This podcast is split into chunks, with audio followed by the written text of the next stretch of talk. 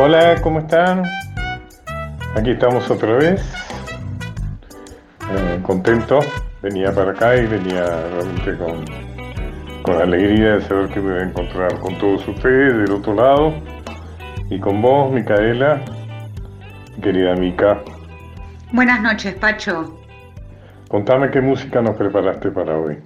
Hoy vamos a escuchar canciones de Atahualpa y Nenet. Nenet Pepín Fitzpatrick, la compañera de Atahualpa de toda la vida, en las sombras absolutamente, porque incluso no firmaba así sus composiciones, sino que la conocemos como Pablo del Cerro, un personaje misterioso que en realidad era un seudónimo que ella tenía para firmar y que sonaba claramente mucho más folclórico que este nombre francés ella nació en una isla colonizada por Francia, se mudó a París con su familia después de la Primera Guerra Mundial y por esos avatares de la vida y del trabajo de su padre terminaron viviendo en Villa Ballester.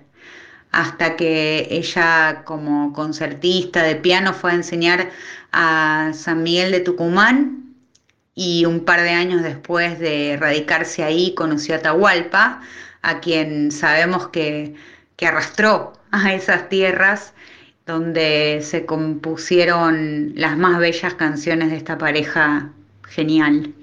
Ay, Atahualpa, Atahualpa. Tengo algún recuerdo particular de Atahualpa, tuve la suerte de conocerlo.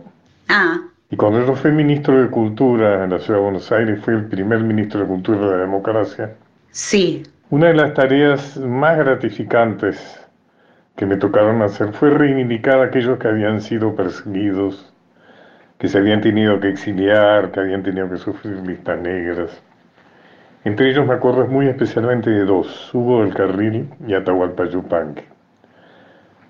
Atahualpa le organizamos una presentación en el Teatro San Martín, en la sala grande del Teatro San Martín, que fue verdaderamente antológica, fue una maravillosa oportunidad en que él recibió mucho amor, realmente mucho amor. Eh, Atahualpa fue un hombre comprometido por lo social, fue afiliado al Partido Comunista, pero ya antes eh, había participado de la sonada eh, contra la dictadura de que digamos que había, que había derrocado a Irigoyen en 1930 esa sonada que Jaureche inmortalizó en su poema Paso de los Libres. Eh, a partir de ahí Atahualpa tuvo que exiliarse, anduvo por varios países, finalmente regresó. Y luego, aunque sabes que soy simpatizante del peronismo, no, es, no, eso no me impide de todas maneras ser autocrítico de aquellas cosas que inevitablemente todo movimiento, igual que toda persona, tiene oscuros. Y el peronismo tuvo durante los primeros gobiernos de Perón un sector muy, mm, muy macartista, quizá la necesidad de diferenciarse en la tercera posición tanto del capitalismo como del marxismo. un sector que se ocupó de perseguir y maltratar a aquellos que manifestaban una ideología marxista, comunista, anarquista. Y fue lo que le pasó a Atahualpa. Atahualpa fue perseguido, estuvo prisionero, inclusive fue torturado. Te voy a leer algo que escribió Atahualpa. En tiempos de Perón estuve varios años sin poder trabajar en la Argentina. Me acusaban de todo, hasta del crimen de la semana que viene. Desde esa inolvidable época tengo el índice de la mano derecha quebrado. Escuchaste, Mica, ¿no? El índice de la mano derecha quebrado. Horrible, sí. Una vez pusieron sobre mi mano una máquina de escribir y luego se sentaban arriba, otros saltaban. Buscaban deshacerme la mano, Mm, pero no se percataron de un detalle. Me dañaron la mano derecha y yo para tocar la guitarra soy zurdo.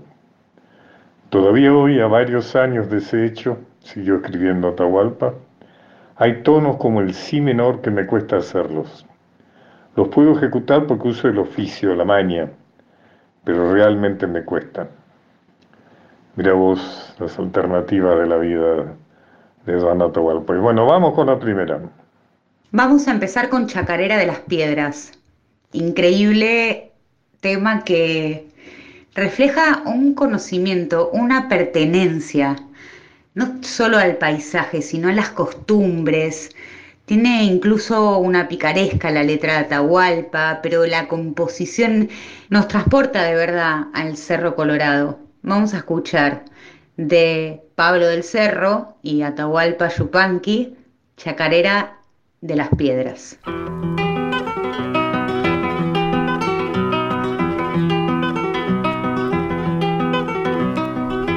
Aquí canta un caminante que muy mucho ha caminado y ahora vive tranquilo y en el cerro colorado.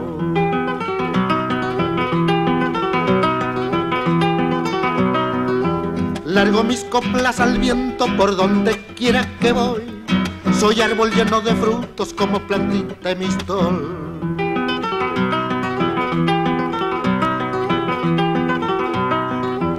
Cuando ensillo mi caballo me largo por las arenas y en la mitad del camino ya me he olvidado de las penas. Caminiaga Santa Elena del Yurqui rayo cortado, no hay pago como mi pago, viva el cerro colorado.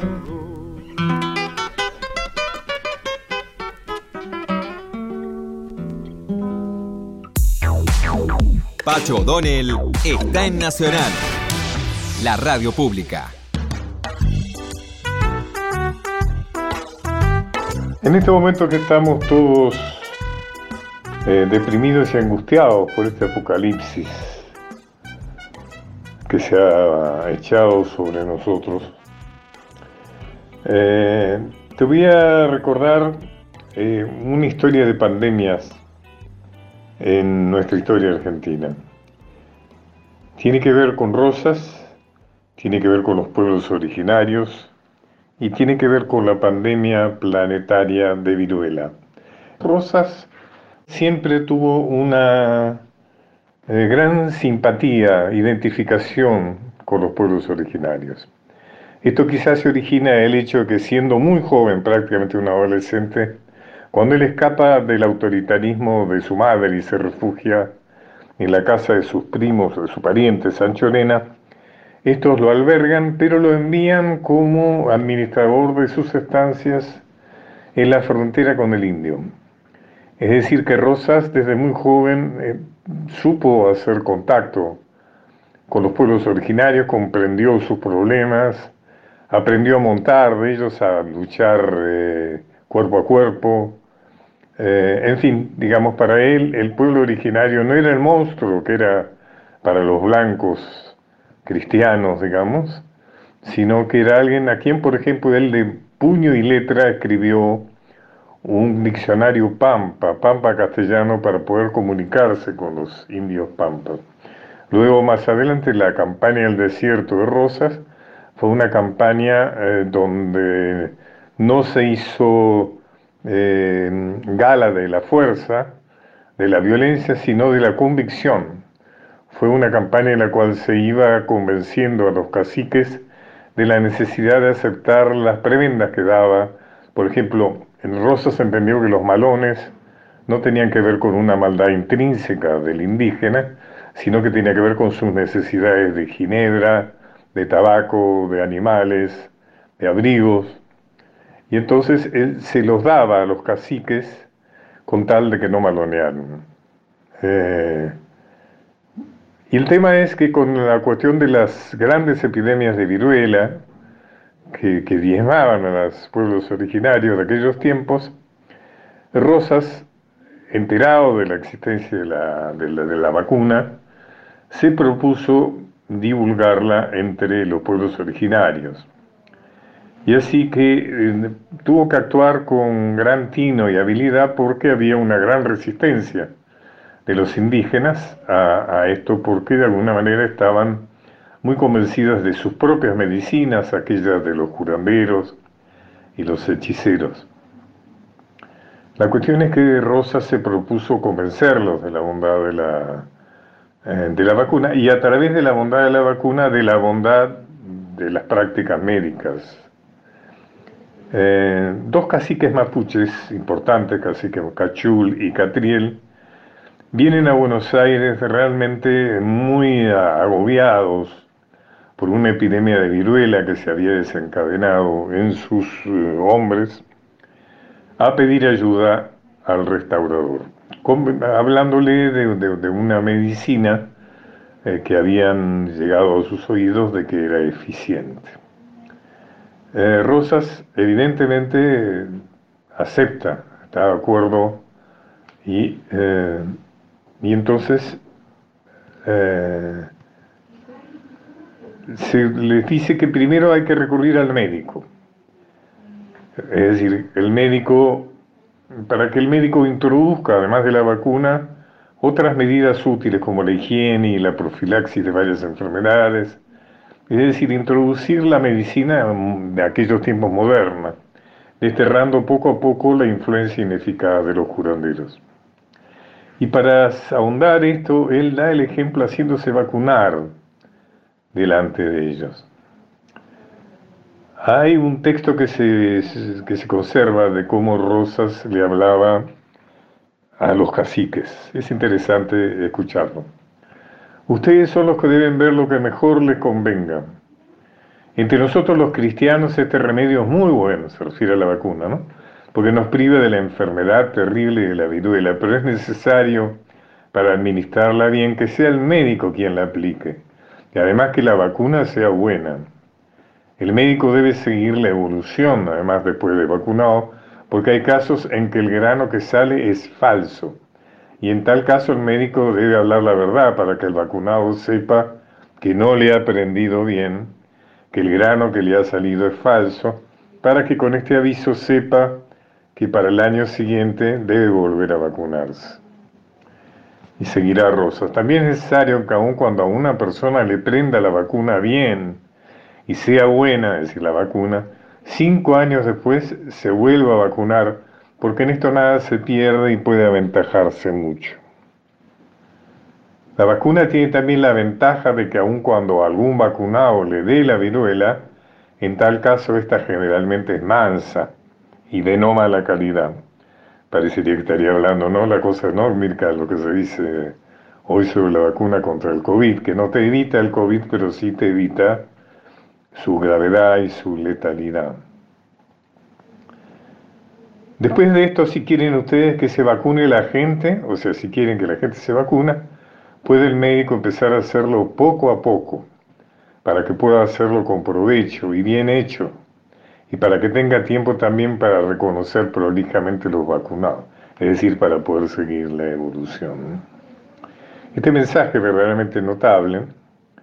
Recordemos que a Rosas, por su, la altruista difusión y aplicación de la vacuna antivariólica entre los americanos originarios, le valió ser distinguido como miembro honorario de the Royal General Society for the Extermination of the Smallpox de Londres, es decir, la institución de, que había fundado Jenner, ¿no es cierto?, el creador de la vacuna. Pero fíjense que el comentario de lo que recién les leí, que hace un historiador de la medicina argentina, el doctor eh, Ramón Beltrán, que dice, en estas líneas Rosa revela su profundo conocimiento de la psicología de los aborígenes. Les habla en términos sencillos, breves y claros. Rosa es un convencido de la inferioridad médica de los indios. Conocía muy bien sus medios curativos, su fanatismo, sus creencias y preocupaciones. Pero sabía cuán difícil es desarraigar esa convicción en estos aborígenes por ser características del psiquismo y de la mentalidad primitiva. Hábil y astuto, procedió como psicologista, es decir, como psicólogo, y no como jefe. Reafirma su respeto por la libertad a quienes lo consultan, y es decir, no los obliga, ¿no es cierto?, los convence. Fíjense ustedes qué distinto al trato que recibirían los indios años más tarde de la conquista del desierto, ¿no?, de Roca. Y deja sentado que son ellos quienes deben resolver, orienta el pensamiento de los caciques con claras descripciones de la vacuna, su modo de aplicación y sus ventajas, y termina indicando la necesaria intervención del médico, requisito indispensable para el relato. En esto también continúa el doctor Beltrán, se advierte la sagacidad, la sagacidad de Rosas puesta al servicio del progreso de la medicina. Si el médico entra a las tolderías, no se reducirá a la simple vacunación, sino que poco a poco irá infiltrando su ciencia en el tratamiento de las enfermedades de las tribus y será un factor eficaz en la lucha contra la ignorancia, la enfermedad y el atraso. Otra estrategia del restaurador para obligar que los caciques y los suyos se vacunaran era obligarlos a hacerlo antes de dar las potrancas, la ginebra y la yer. Les dije, ¿no es cierto?, que básicamente Rosas eh, les daba a los caciques aquello que luego ellos repartían entre sus hombres, eso ayudaba a mantener su autoridad. Lo recordaría mucho tiempo después el cacique Pincén, el último de los grandes guerreros de la Pampa. Y diría, Juan Manuel, muy bueno pero muy loco. No podíamos recibir sus regalos sin que un gringo nos tajeara el brazo, que decía era un gran gualicho contra la viruela. Bueno, aquí hemos hablado de la historia de Rosas con la pandemia de la viruela. Eh, bueno, cerremos con otra gran canción otra gran creación, ¿no? Otra gran poesía, también porque sus músicas eran poesía. Y la música de Nenet, ¿no es cierto? De su mujer. Atahualpa decía que la guitarra sonaba como sonaba porque la madera de la cual estaba hecha tenía la memoria del árbol y el canto de los pájaros que se habían posado en él. Es hermoso lo que dijo y se ve que con esa sabiduría que le otorgaban tanto Nenet como Atahualpa a la guitarra, es que le hacen preguntas tan profundas en esta bellísima canción que es Guitarra, dímelo tú.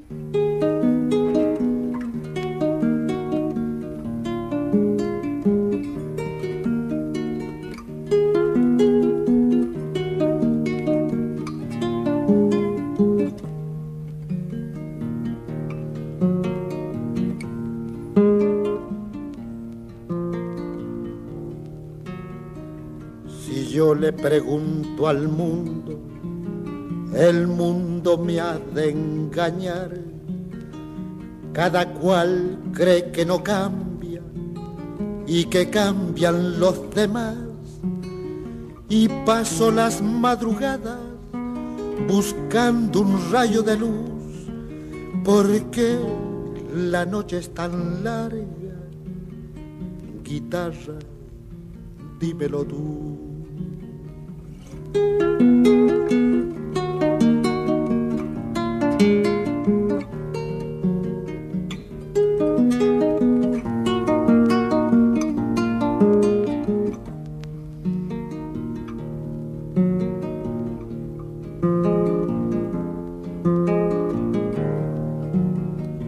Los hombres son dioses muertos de un tiempo ya derrumbado ni sus sueños se salvaron, solo su sombra ha quedado y paso las madrugadas buscando un rayo de luz, porque la noche es tan larga. Guitarra, dímelo tú. Una hora transitando los caminos de Pacho O'Donnell por Nacional.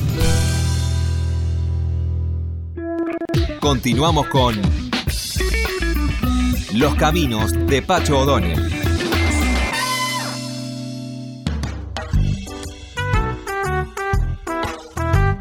Tenemos un muy interesante entrevistado hoy, la persona a quien yo respeto y aprecio mucho, que es Mauricio Cartún. ¿Cómo estás, Mauricio? Muy bien, este, Pacho, este, muchas gracias por, por comunicarte conmigo. ¿eh? Bueno, Mauricio es un hombre muy, em, muy importante en el, escenario teatral argentino desde hace unos años, eh, como autor, como director y quizás sobre todo como maestro. O sea, ha sido el maestro de no pocos de los actuales directores en boga. Vamos a hablar un poco de, todo eso. ¿Cómo, te acercaste al teatro, Mauricio? Vamos a empezar por el principio. Este, uy, mira, eh, la verdad es que por, por afinidad familiar, por, por casi te diría de, este, de, manera natural y como espectador, acompañando a mis padres muy, desde muy pequeño. Este, mis viejos eran muy teatreros, una cosa que yo creo que tenía que ver con la generación, naturalmente, porque mis padres no eran este, personas de, formación intelectual, pero disfrutaban muchísimo del teatro. Vivíamos en San Martín, provincia de Buenos Aires, y los sábados un programa habitual era venirnos al centro y ver algo que si lo elegía mi madre seguramente eran este, comedias de compañías españolas que a mi madre le apasionaban, mi madre era asturiana. Si le tocaba elegir a mi padre, es probable que, mm, viésemos algún teatro de revistas, a mi padre le gustaba mucho, y era la época en la que los niños podían acompañar este, a los padres en, este, en, en, ese tipo de espectáculos. Yo me recuerdo de muy chico viendo teatro de revistas. Un tío mío, Carlos, se llamaba, que era el que mi padre estaba muy ocupado con su trabajo, entonces este tío Carlos, que era hermano de mi madre, fue el que me inició en muchas cosas de la vida. Yo era muy chico, efectivamente, cuando me llevó a un teatro de revistas. Eran los tiempos, ¿no es cierto?, de Nelly de Roca, esas grandes eh, vedettes. Y me acuerdo, yo tenía todos hermanos varones, mi madre era eh, una mujer bastante excedida de peso y demás, o sea que mi imagen de la mujer era una imagen muy especial. Y me acuerdo que entró en escena Alicia Márquez, me acuerdo, que era una de las vedettes me acuerdo que casi me caí de la butaca. Me pareció algo, nunca me imaginé que pudiera, que eso era una mujer, ¿no? Realmente impresionante. Sí, sí, me acuerdo que era, sí, también el teatro de revista de aquella época, con Alfredo Barbieri, Don Pelele, ¿no es cierto? Creo que estaremos hablando más o menos de la misma época, ¿no? Estamos hablando de la misma época y de los mismos, de los mismos actores, porque yo hasta recuerdo sketch de, Pelele y Barbieri. Y tengo la misma imagen que vos, ¿eh? tengo, tengo, tengo la imagen de descubrir el cuerpo femenino en un lugar además medio contradictorio, controvertido y te diría este, mm, eh, eh, medio oscuro, que era al lado, sentado entre mi madre y mi padre. Este, había algo había algo curioso en ese, incluso la escatología, ¿no? El, humor guaso, que es un humor que a mí me acompaña todavía como autor. Yo lo siento de raíz este, revistera, mi, humor. Me acuerdo que era eh, Pepe Arias, te los monólogos de Pepe Arias. Naturalmente, Pepe Arias, este, era la época de Nelly da Roca. Eh, y eran espectáculos, espectáculos de, platea curiosa. Yo incluso luego, ya en el colegio secundario, como conocía el mecanismo de estos teatros, recuerdo haber iniciado a varios compañeros de colegio secundario este, en, algunas noches en las que nos, nos, este, nos encontrábamos y nos íbamos todos a ver o al Nacional o al Maipo. Claro. Y este, y, yo tenía además un yeite que era, este, sabía cómo conseguir entradas muy baratas buscando en la vereda al director de la claque. Este, todavía ah, se usaba la claque. Claro, y te vendía, las entradas en realidad eran entradas gratuitas, pero el tipo las vendía muy baratas y luego, por supuesto, había que sentarse en un lugar donde él como un director de orquesta dirigía las risas. La claque, qué grande. Hay mucha gente que nos escucha que quizá no sabe qué es eso de la claque, ¿no? Los reidores. Que eran personas que aplaudían o reían como parte del libreto. ¿no? Tal cual. y que tenían un aplauso muy sonoro, tenían unas manos muy grandes, no sé, me acuerdo, pero que el aplauso sonaba muy fuerte, ¿no? es que te dirigía el director de la claque, dirigía, y él, es, él era además el que profería los solos. Eh, había algo que eran los unísonos, que eran los aplausos. Pero cada tanto aparecían los solos y los solos los profería él. De pronto estaba Marrone en el escenario y se escuchaba una voz allá arriba que decía, ¡qué hijo de puta Marrone! Y la gente entonces reía como loca. Ese era el solo del director. De Ese era el solo. Estaba, estaba pautado, formaba parte del guion. Está claro, claro, claro. O en todo caso, era una improvisación, pero en manos de un profesional, ¿no? Sí, me acuerdo, vos hablabas recién del humor guaso, que en aquella época era, me acuerdo, un, no me acuerdo qué cuál cómico lo hacía esto, creo que era Pepe Arias posiblemente. Yo era chico y me acuerdo que me parecía algo escandalosamente eh, gracioso, era que él hablaba de que cuando uno estaba resfriado había que poner el culito en agua, en agua caliente, el culito de eucalipto, ¿no? Entonces hablaba de sumergir el culito en agua caliente y era una risa, yo me acuerdo que no podía parar de reírme, porque parecía tan, tan irreverente, ¿no es cierto? Tan maravillosamente irreverente. Bueno, yo tengo, yo tengo imágenes. Eh, viste que uno siempre, siempre dice que, que eh, las, las, obras, las buenas obras, los espectáculos que te conmueven, eh, sobrevuelan la mesa de la cena.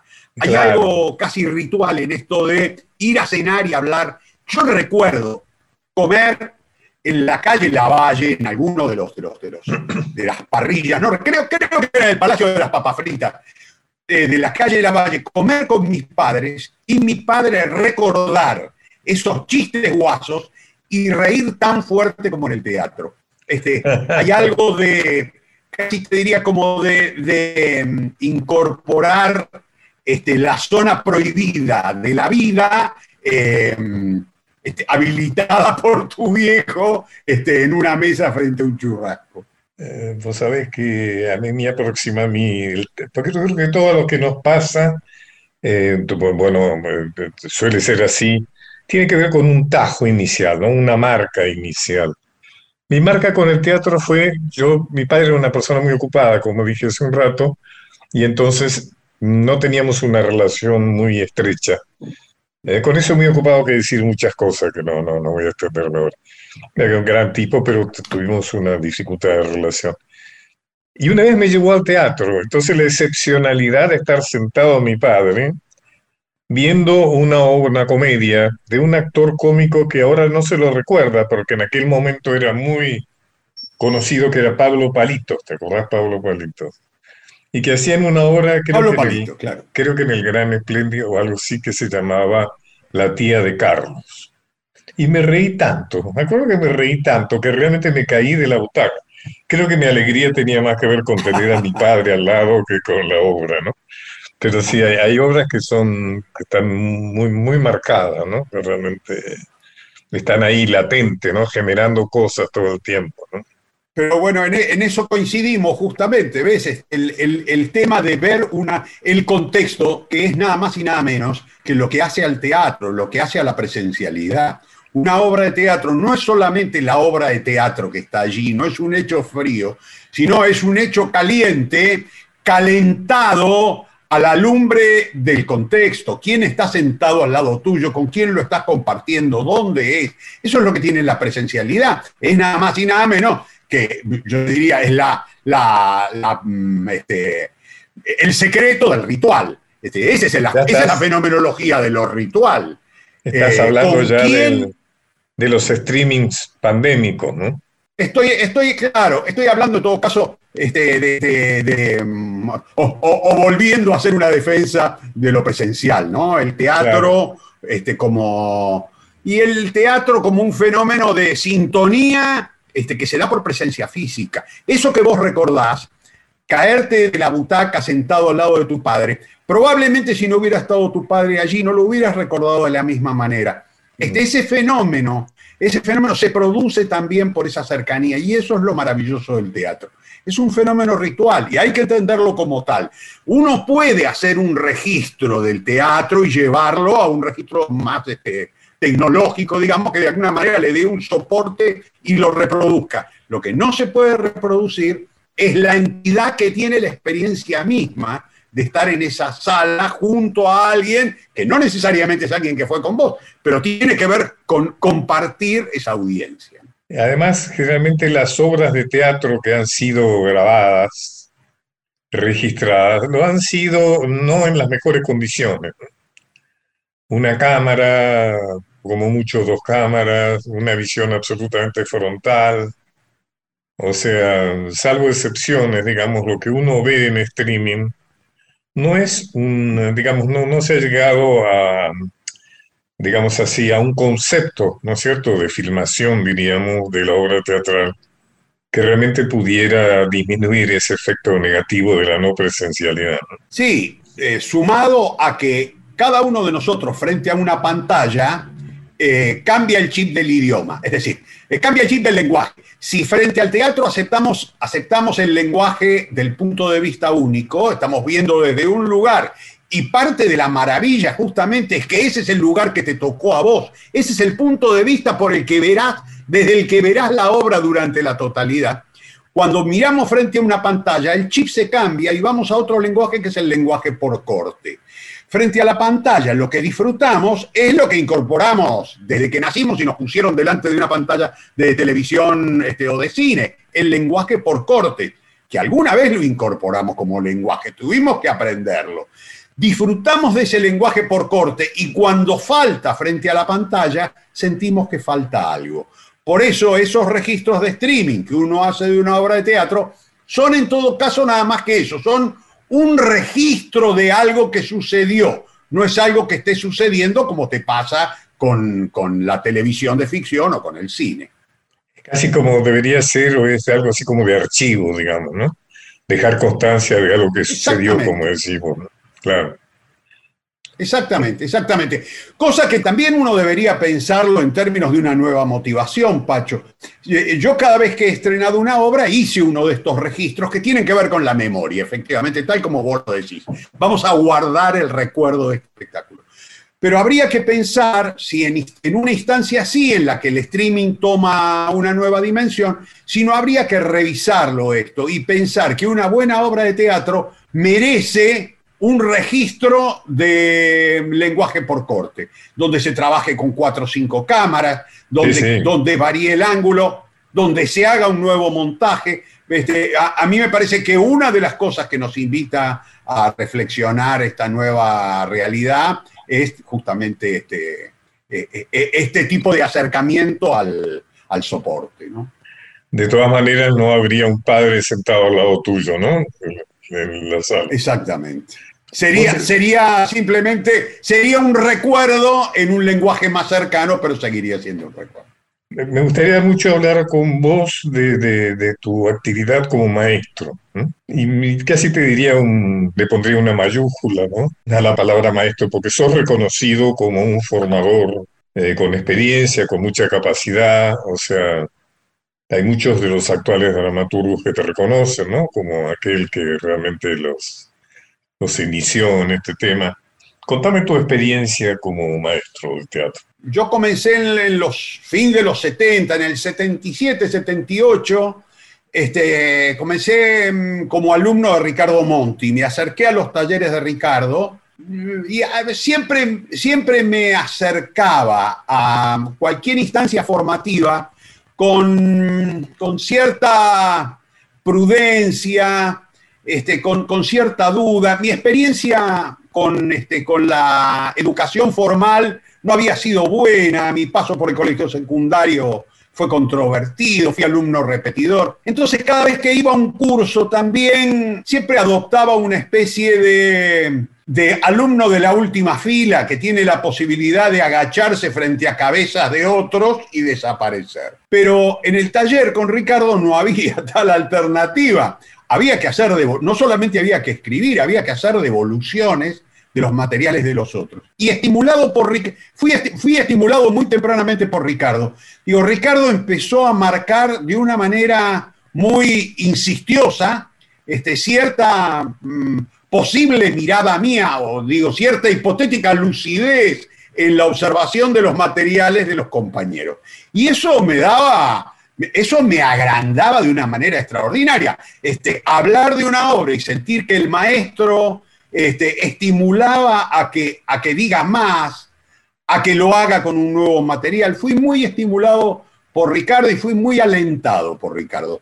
Y eso de alguna manera me empujó a que años después, este, ¿te acordás? En la época de teatro abierto, cuando vinieron los talleres, la época de los talleres que se hicieron, vino el 81, el 82, perdón, el 82, el 83, ya en el 84 se armaron talleres, o no, en el 83 y en el 84 se armaron talleres. Y yo ahí comencé este, a, dar talleres, acercarme a, me animé a hacer devoluciones de una manera ya fuera del marco este, eh, de, alumno y digo como en el marco de coordinador, y esto me estimuló a, viajar al interior, me convocaron entre Leu a dar un taller, sentí que primero tenía que dar teoría porque iba a un lugar donde no había dramaturgos y hice una cosa medio temeraria, pero que, que para mí fue fundacional. Agarré todos los libros de dramaturgia en los que había entendido algo, de los que sentía que me había servido leerlos, me los puse en una mesa y comencé a tomar apuntes de lo que a mí me parecía una manera espontánea de sistematizar eh, la escritura desde lo que a mí me servía. Mira, esos apuntes que yo los hice en el año 83, 84, 85, me han acompañado durante toda mi vida. Se han ido rompiendo esos papeles y sin embargo los fotocopié porque sentía que nunca hubiera encontrado algo más natural y más espontáneo.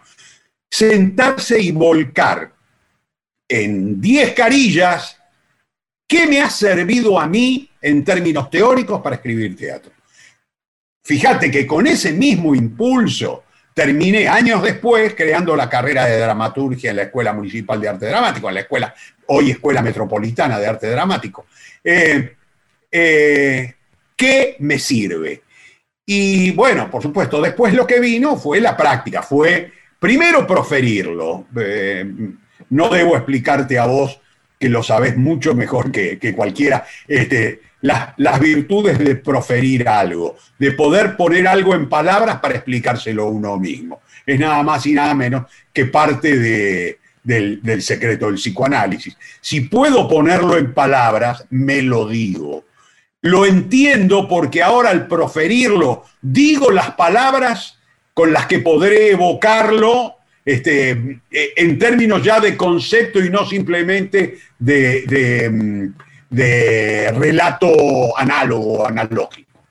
Empecé a proferir la teoría, em, me animé a dar clases de teoría y con esto la fui ampliando. En cada clase incorporaba dos cosas fundamentales Primero, eh, lo que aparecía en el calor, la ocurrencia, lo que aparecía en el calor de la comunicación. No, nada más y nada menos que esa inspiración que tiene el maestro cuando está dando clase, cuando intenta explicar algo y aparece algo nuevo. Y luego lo que los alumnos me aportaban, lo que los alumnos me explicaban. Terminaba la clase, yo agarraba mi cuadernito y ampliaba con lo que se me había ocurrido y con lo que los alumnos me decían. Bueno, un día me di cuenta que había constituido una especie de, saber transmisible que necesitaba eh, algo así como 16 clases de 3 horas, 48 horas de teoría. Y eso es lo que terminé dando hasta hace un par de años, seminarios de 48 horas de teoría. Soy Pacho O'Donnell, estoy conversando con Mauricio Cartún. Hace un rato no te quería dejar pasar, hablaste de Ricardo Monti, una persona realmente muy talentosa, un gran autor, ¿no? Por lo menos para hacer esta referencia. Hablemos de tu dirección teatral, o sea, vos has sido un escritor de obras de teatro, un dramaturgo, y vos en algún momento declaraste que en general te llevabas bastante mal con los directores de tus obras, que en general sentías lo que sentimos todos los... Eh, autores de que aquello que, sube a escena no es ni parecido a lo que uno imaginó cuando lo escribía. A veces es mejor, me ha pasado de reconocer que la versión de mis obras era mejor que, lo que yo... Pero generalmente no sucede Y te largaste a dirigir tus obras. Yo he visto varias de tus obras, me acuerdo que me gustó mucho La Madonita, que creo que fue la primera obra tu obra que vos mismo dirigiste, ¿no? ¿Cómo fue esa experiencia de pasar de autor a autor y director, ¿no? como autor de escritorio me iba bien. Terminaba mis obras, buscaba más o menos el perfil del director que me parecía que se acercaba a la publicidad de esa obra, le llevaba el material y si no era uno, era el otro, pero las obras se montaban. Tenía una contra muy grande. La contra es, era que me alejaba del placer de lo teatral porque me dejaba confinado en el escritorio. Y por, entonces me alejaba de la fiesta, me alejaba de lo divertido del teatro. Y por el otro lado, yo sentía siempre que había algo que quedaba entre líneas, que a veces las puestas eran maravillosas. Yo he trabajado, han dirigido piezas mías este, Laura Yusen, Agustín Aleso, eh, Jaime Kogan, este, Villanueva Cose. Eh, la verdad, yo no, eh, no, no, no podía quejarme porque había trabajado con los directores que admiraba. Y sin embargo, sentía que a veces quedaba entre líneas algo que tenía que ver con la identidad. Que la obra estaba muy bien, que el espectáculo estaba muy bien, pero que había algo de la identidad de la escritura que quedaba, quedaba tapado. Y me puse a dirigir buscando acercarme a la fiesta y descubrir algo de lo identitario. ¿Por qué no dirigía? Primero, como te digo, porque me iba bien como autor de escritorio. Y segundo, porque lo que yo sentía es, dirigir es contener a un grupo. Pero si yo apenas logro contenerme a mí mismo, ¿cómo voy a contener a alguien? ¿Cómo voy a contener yo la angustia de un actor si yo mismo, frente a mi propia angustia, si frente a mi ansiedad, soy incapaz de contenerla? Yo decía, no, no, va a ser una experiencia frustrante. Lo empecé a hacer, vos hablas de la Madonita, y la Madonita en ese sentido fue fundacional. La hice, la Madonita la dirigí, porque un día me llamó, fue extraordinario, me llamó Manuel Vicente, un actor que además, amigo, querido y actor muy admirado. Y un día me dijo por teléfono, excelente actor. Y él me dijo por teléfono, mira Mauricio, si vos un día querés hacer la experiencia de dirigir, yo me ofrezco salga Pato Gallareta y si no sale nada, no importa, nos, nos divertimos en tu estudio. Si alguna vez tenés un texto, yo te ofrezco, y para mí fue un ofrecimiento de una extraordinaria generosidad. Terminé la Madonita y sentí, primero, ese personaje era para Manuel. Lo llamé, Manuel se entusiasmó con el proyecto y con él armamos el elenco. Llamamos a Roberto Castro, luego la llamamos a Verónica Piallo, y nos pusimos a ensayar ocho meses en mi estudio con la idea remota de estrenar alguna vez en ese mismo estudio. Muy generosos los tres actores. El estudio, mi estudio es una esquina acá en Villa Crespo, donde podían entrar 30 personas. Y un día viene Roberto Castro, llega y me dice, mira, y cometí una infidencia que no sé qué me vas a decir, pero me encontré con Kive Stife. Kive me preguntó qué estaba haciendo. Le dije que estaba ensayando algo contigo y me dijo, decile a Mauricio que me traiga ese proyecto. Yo ese proyecto quiero estrenarlo en San Martín. Por supuesto me cagué en las patas. Una vez más empezó a aparecer la inseguridad tremenda de, pero yo en el San Martín, si yo no sé, no tengo experiencia. Pero la verdad, claro, pero la verdad, los actores me pusieron el revólver en la cabeza, me dijeron, Mauricio, ¿Vos te crees que esto se le ¿Vos te crees que esto le pasa mucho a la gente? ¿Vos te crees que la gente, que hay mucha gente que pueda ir diciendo por el mundo, el director del Teatro San Martín me dijo que le lleve ese proyecto? Me animaron, lo llevé y así fue como terminé estrenando allí en la, en la Cunil Cabanella, que además adopté como sala. Vos sabés que todo lo que estrené en el San Martín luego, yo estrené allí El Niño Argentino, estrené Salomé de Chacra y estrené ahora, eh, el anteaño pasado, La Vis Cómica. Elijo esa sala. Ahora, naturalmente, me piden que vaya a una sala más grande porque dicen, bueno, pero ahora estás para un gran público. Sigo eligiendo esa sala porque siento que es una sala que está en la proporción de lo que yo este, dirijo. Pero seguís, estrenando, seguís estrenando en el teatro no comercial, en el teatro off, ¿no? Porque yo vi, fui al estreno de tu terrenal en la sala, en el Teatro del Pueblo, eh, que es una salita eh, pequeña, muy prestigiosa, que ahora se mudó, pero me acuerdo tu excelente terrenal, ¿no? Tuviste mucha, mucha mucha suerte con esa obra, ¿no?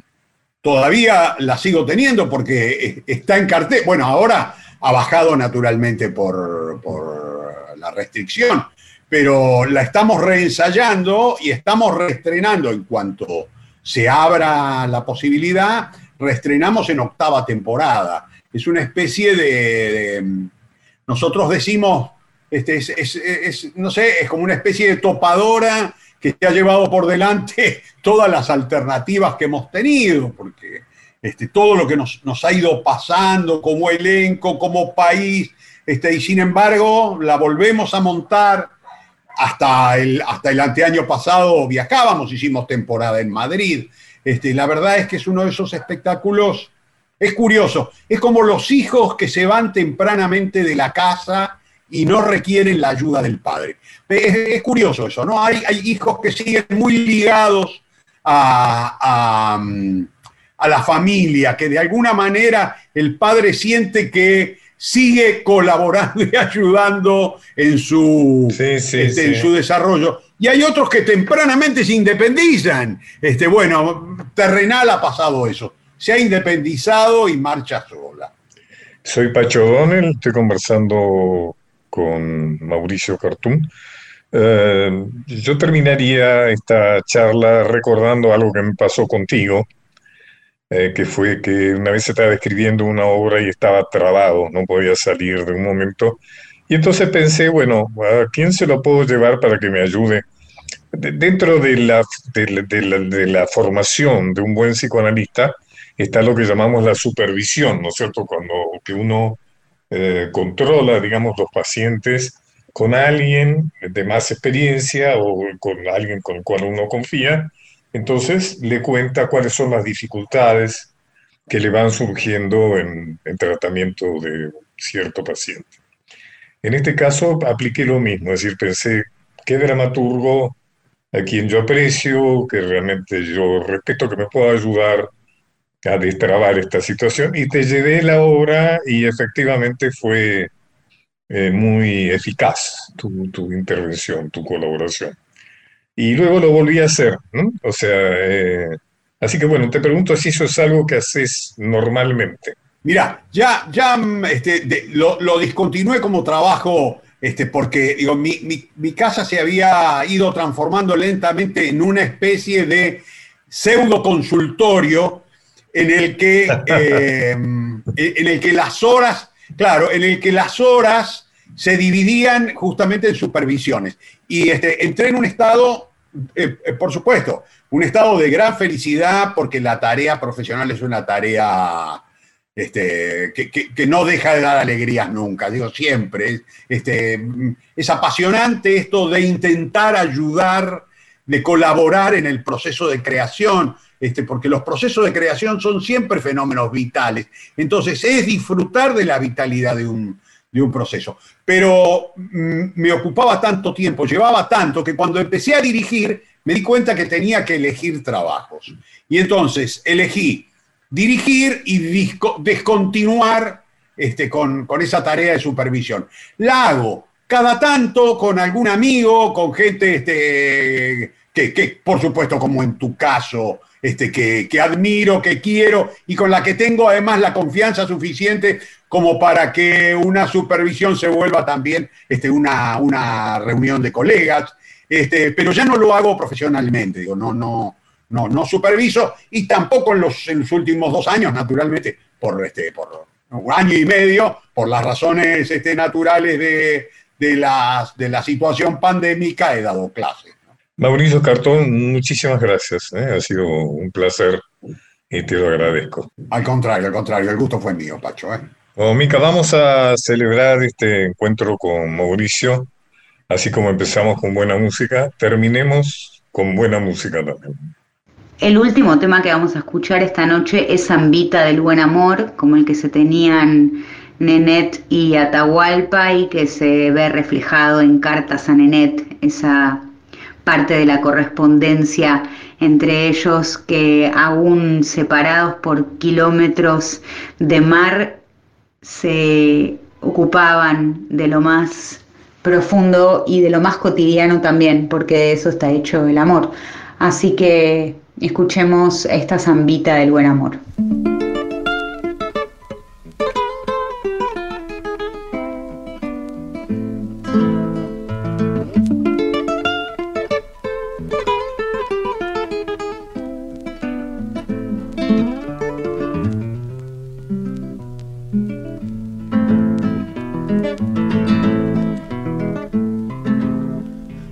Yo no sé de dónde vengo, pero sé bien dónde voy.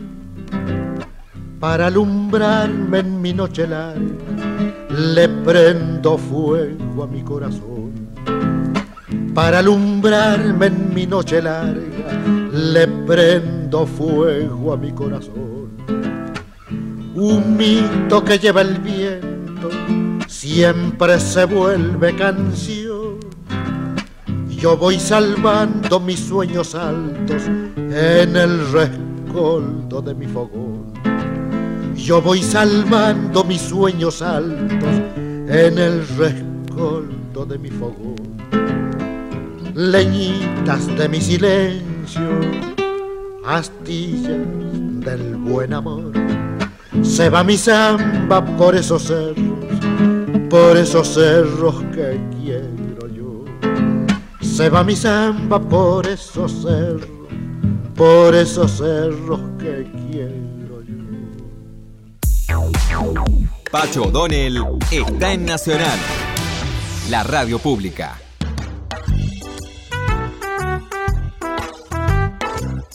Bueno, nos vamos, Mica. Y no nos queda otra, Pacho.